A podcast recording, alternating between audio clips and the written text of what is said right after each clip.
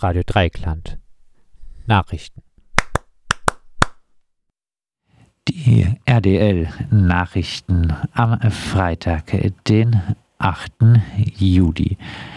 Zunächst äh, der Überblick. AfD-Kreisverband Emmending, Alice äh, Weide in Malterdingen. Festung Europa, Europäischer Menschenrechtsgerichtshof verurteilt Griechenland wegen tödlichen Bootsunglück vor Pharmakonisi. Vonovia kündigt an, die Nachttemperatur der Wohnungen zu senken. Landesregierung hat wenig Ahnung von Obdachlosigkeit in Baden-Württemberg. AfD-Kreisverband Emding, Alice Weidel in Malterding. Am Freitag, den 8. Juli, veranstaltet der AfD-Kreisverband Emding einen Sommerempfang mit der Fraktions- und Bundessprecherin der AfD Alice Weidel, die über die Situation Deutschlands und die Oppositionsarbeit referieren soll. Die Veranstaltung findet in der Eventhalle Malterdingen statt. Einlass ist um 18 Uhr, Beginn um 19 Uhr. Malterdingen liegt unweit von Freiburg zwischen Teningen und Kenzingen. Über organisierten Gegenprozess Test ist uns bisher nichts bekannt. Festung Europa. Europäischer Menschenrechtsgerichtshof verurteilt Griechenland wegen tödlichen Bootsunglück vor Pharmakonisi. In einer am Donnerstag verkündeten Entscheidung hat der Europäische Menschenrechtsgerichtshof in Straßburg Griechenland wegen einer Verletzung des Rechts auf Leben und wegen unmenschlicher und erniedrigender Behandlung verurteilt und dazu verpflichtet, 330.000 Euro Entschädigung an die Hinterbliebenen zu zahlen. Darüber berichtet Pro Asyl. Bei einer Pushback-Operation der griechischen Küstenwache starben im Januar 2014 drei Frauen und acht Kinder aus Afghanistan. Obwohl das Flüchtlingsboot mindestens 15 Minuten im Schlepptau der griechischen Küstenwache gewesen sein soll, wurden die Flüchtlinge weder an Bord des Schiffs der Küstenwache geholt, noch wurden Rettungswesten ausgeteilt. Die Flüchtlinge schildern eine Pushback-Operation. Die griechischen Behörden hatten behauptet, eine Seenotrettungsmaßnahme durchgeführt äh, zu haben. Nachdem das Boot von der Küstenwache geschleppt worden war, wurde die Verbindung getrennt. In einer Pro-Asyl-Analyse zu den Vorgängen heißt es zum weiteren Verlauf, das Boot wurde mit den Frauen und Kindern unter Deck in die Tiefe gerissen. Eine Mutter und ihr Sohn wurden am darauffolgenden Tag von der, der türkischen Küstenwache tot geborgen. Der Leichnam eines Babys wurde Tage später vor der Insel Samos gefunden. Die übrigen acht toten Körper wurden Wochen später aus dem Rumpf des Schiffes geborgen. 16 Menschen konnten sich auf das Küstenwachenschiff retten.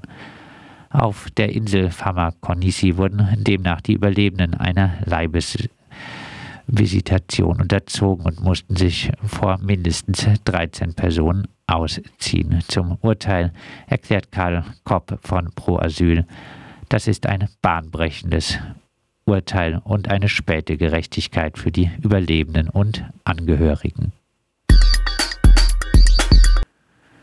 Vonovia kündigt an, die Nachttemperatur der Wohnungen zu senken. Der größte deutsche Wohnungskonzern Vonovia hat angekündigt, in der kommenden Heizsaison die Nachttemperaturen auf 17 Grad abzusenken. Von den 490.000 Vonovia-Wohnungen seien etwas über die Hälfte mit Gaszentralheizung ausgestattet.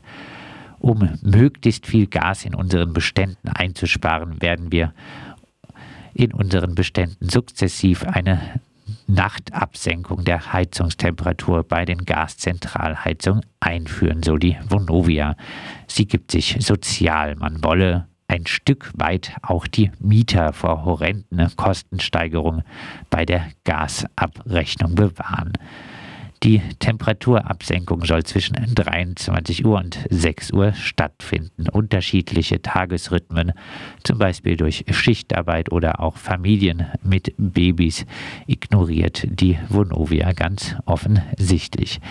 Gegenüber der Tagesschau erklärte der Vorsitzende des Deutschen Mieterbundes Nordrhein-Westfalen, Hans-Jochen Witzke, dazu, das ist unzulässig. Es gebe mehrere Urteile, die eine Temperatur von mindestens 20 Grad vom Vermieter verlangen. Der Vermieter könne nicht einfach bestimmen, wie warm es in einer Wohnung ist. Er rät MieterInnen eine Mangelrüge einzureichen und so gegebenenfalls juristisch gegen die Vonovia vorzugehen. Bundesweit vernetzte MieterInnenaktivisten Mieterinnen planen derweil eine Karawane für die Stärkung von Mieterinnen-Protesten gegen Vonovia und Co.